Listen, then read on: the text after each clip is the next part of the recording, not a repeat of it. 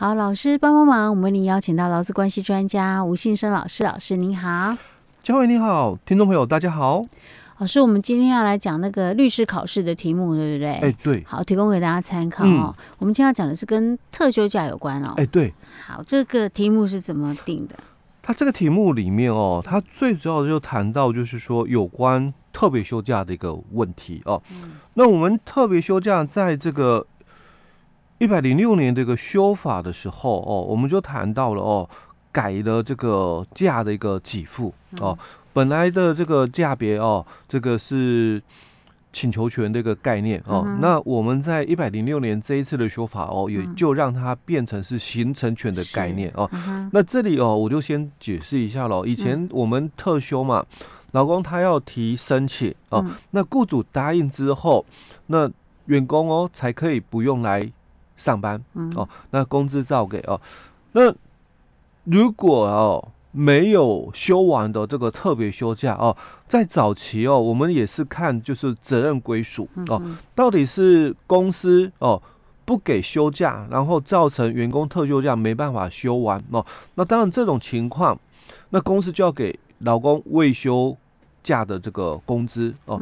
那如果是老公他自己。哦，因为他想多赚一点加班费哦，所以他没有去申请这个特别休假，导致特别休假没有休完的话，那这样的一个情况哦，我们就不允许哦。所以像这种责任哦，是在劳工自己产生的哦，所以雇主就不用给他特休假的未休工资哦。这是在早期哦，所以他的细则哦也特别规定的哦，就是二十四条说。这个劳工请特别休假，那一定要公司啊哦，跟公司协商同意之后哦才可以哦。那我们在一百零六年的一个修法的之后哦，他就把三十八条哦直接改了哦，大修整哦。那也把这个特休的一个天数哦也改哦。那我们先谈是三十八条的第二项里面哦，他就先。提到了，就说这个特别休假的七日哦，他说有老公排定了。哦，所以不再像以前哦，以前三十八条只讲就是你满一年有七天哦，那你满这个这个几年有几天的假而已哦，那这个假的一个排定哦是归列在我们细则里面说哦，所以我刚刚才会谈到以前的二十四条是说老公你要请这个特别休假哦，那你要跟雇主协商同意哦。那我们三十八条的第二项哦，他就直接改了这一段，哦，说特别休假的起日哦是由老公去排定的哦，所以他有这个决定权了哦。我排完之后哦，那如果有要异动呢哦，所以他也在后面第二项的弹书谈到了说。雇主哦，如果基于哦企业经营上的急迫需求哦，或者是劳工因为个人的因素，他可以跟他方啦哦哦，就是劳工可以跟雇主哦，那雇主也可以来跟劳工哦来谈，就是说调整特别休假的一个起日哦。那当然这个是季节变更权哦，当然一定要对方同意哦，所以前提是。假是由老公来排的哦，只是说如果你要变更的话哦，那你再跟对方来协商调整看看哦。好，那这个是形成权的一个部分了哦，所以他就谈到了，假如在这个特休哦，因为这个年度终结或者是契约终止哦，那有没有休完的这个天数的话哦，那雇主哦就要发给工资哦，所以不再像以前哦，我们去探讨说这个。假没休完的原因是什么哦？他就直接跟你讲哦，不管什么样的一个情况，只要这个年度终结或者是契约终止之后，那劳工他有没有休完的这个特别休假哦？那雇主就应该要发给工资了哦。所以这是修法前后两个之间哦的一个差异。那我们这个新的这个特休假哦，在三十八条的第一项就谈到了，他说满六个月以上未满一年就有三天。那满一年以上未满两年的，那有七天哦。那两年以上未满三年的十天，三年以上哦未满这个五年的哦是十四天，五年以上未满十年就十五天哦。那十年以上哦就每年就多一天了，那最多就多到了这个三十天的部分哦。好，那这里我也要再先解释一下哦，就是很多的这个观念哦。尤尤其是在雇主哦，嗯、或者人资这边哦，他们都觉得说，哎、欸，刚刚谈到了没满六个月之后哦，那未满一年嘛，那有三天。嗯那之后再继续工作半年之后，就等于满一年嘛，哦，嗯、那未满这个两年哦，有七天，就所以哦，他们就会认为说，那是不是应该要加上原本那半年的三天呢？哎，要扣掉，好好哦，还是要加上去哦，好好因为前面你已经休了三天嘛，嗯、那因为他前前面是讲哦，六个月以上未满一年哦，有三天。嗯那后面他讲说一年以上喽哦，那两年不到的哦，那我们就七天嘛。所以你满了一年之后嘛，那要给你七天。那我可不可以扣掉前面的三天？不可以。哎，对哦，其实是不可以的哦。但很多这个雇主或者人资哦，他还是会误会的哦，说那。你你一年就是七天嘛，所以前面的三天只是先让你休、嗯、哦，所以他说那应该要扣掉哦，其实他不是扣掉、嗯、哦，哦，对，所以等一下去工作的人，他只要超过半年以上，嗯，哎哎、欸，应该说他满一年，他等于是第一年他就可以休十天，就是十天了啦、嗯、哦，那。就是三加七的概念了，嗯、就是十天哦。所以，我们先把这一段哦，先了解之后，我们再来看哦，嗯、我们的这个题目里面哦，就比较容易了解哦。嗯、那他说，这个公司的工作年资有规定哦，嗯、我们的特别休假哦是采取周年制哦。嗯、那这个周年制哦，也是在当初一开始修法的时候，一百零六年的这个一月哦，刚开始的时候，我们的主管机关劳动部哦，他就很坚持，嗯、特别休假就是。采取哦这个周年制，嗯哦，那跟很多的这个习惯哦是不一样的。很多公司是采取历年制哦。好，那之后半年结束了嘛哦，当然后来劳动部哦他也在细则修改了哦，说也也可以采取哦周年制哦，也可以采取历年制哦，或学年制、会计年制，甚至哦劳资双方自行协商都可以哦。好，那我们题目里面他是讲哦，那他们是采取周年制了哦。好，那这个老公。哦，他在一百零六年的二月一号哦，才开始受雇在这家公司哦。那到了隔年的二月一号哦，就依法哦有七天的这个特休了哦。好，那他就分成三小题来来问哦。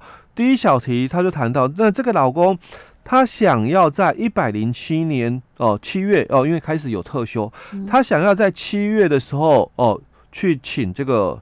特休假哦，那跟公司提出了申请之后，公司哦就以这个业务繁忙的一个理由哦，嗯、那就不准哦他的这个申请哦。嗯、那当然第一个就问了哦，那 A 公司的做法是否有理由哦？嗯、那第二个哦就问了哦，那如果这个劳工因此哦没有把这个特休给休完了哦，那他有什么权利哦？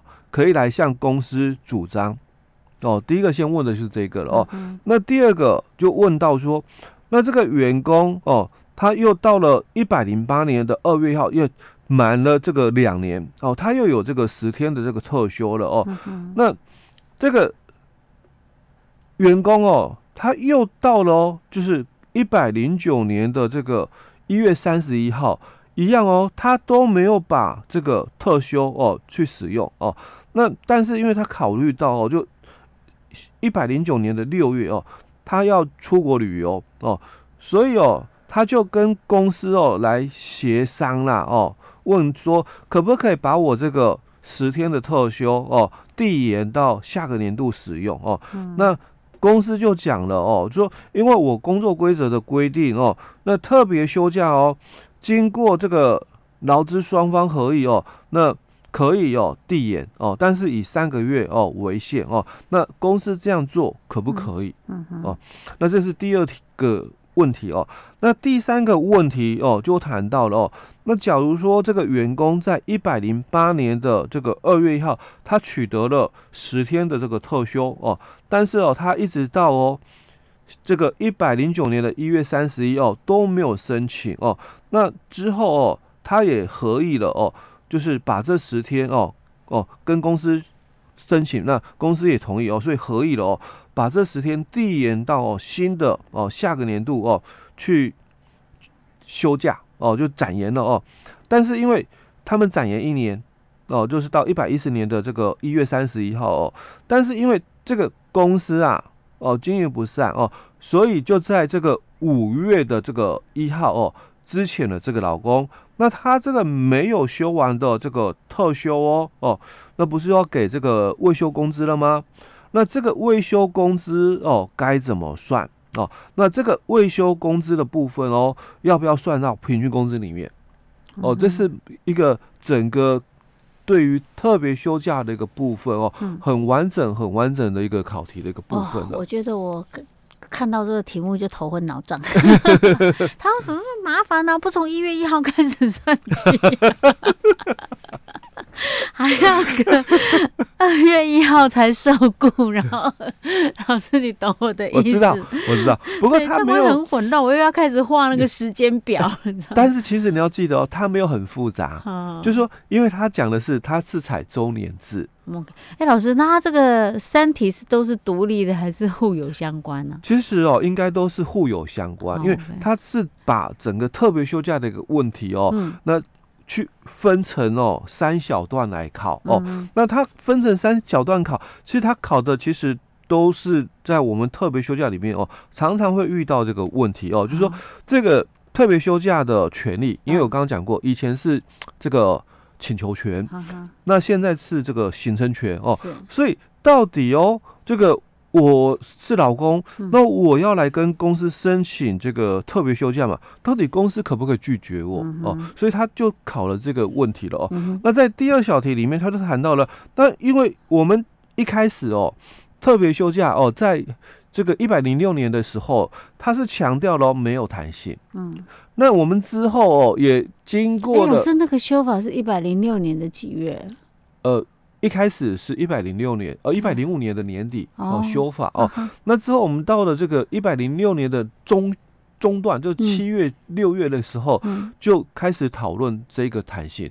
然后你特休这样都没有弹性哦，所以我刚刚讲。就是说，第一个弹性产生了哦，嗯、就你们要周年制、历年制、学年制、会计年制，还是你们劳资双方自行协商、嗯、都可以哦。嗯、那第二个弹性就，哎、欸，也可以展延啊，谁、嗯、说不能展延？所以哦，所以是它是后面慢慢哎对在修改，因为当时就没有办法展延的话，那。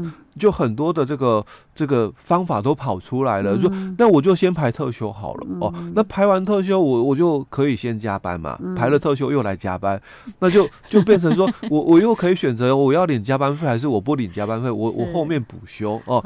所以后来才又有这个展延的一个修法哦。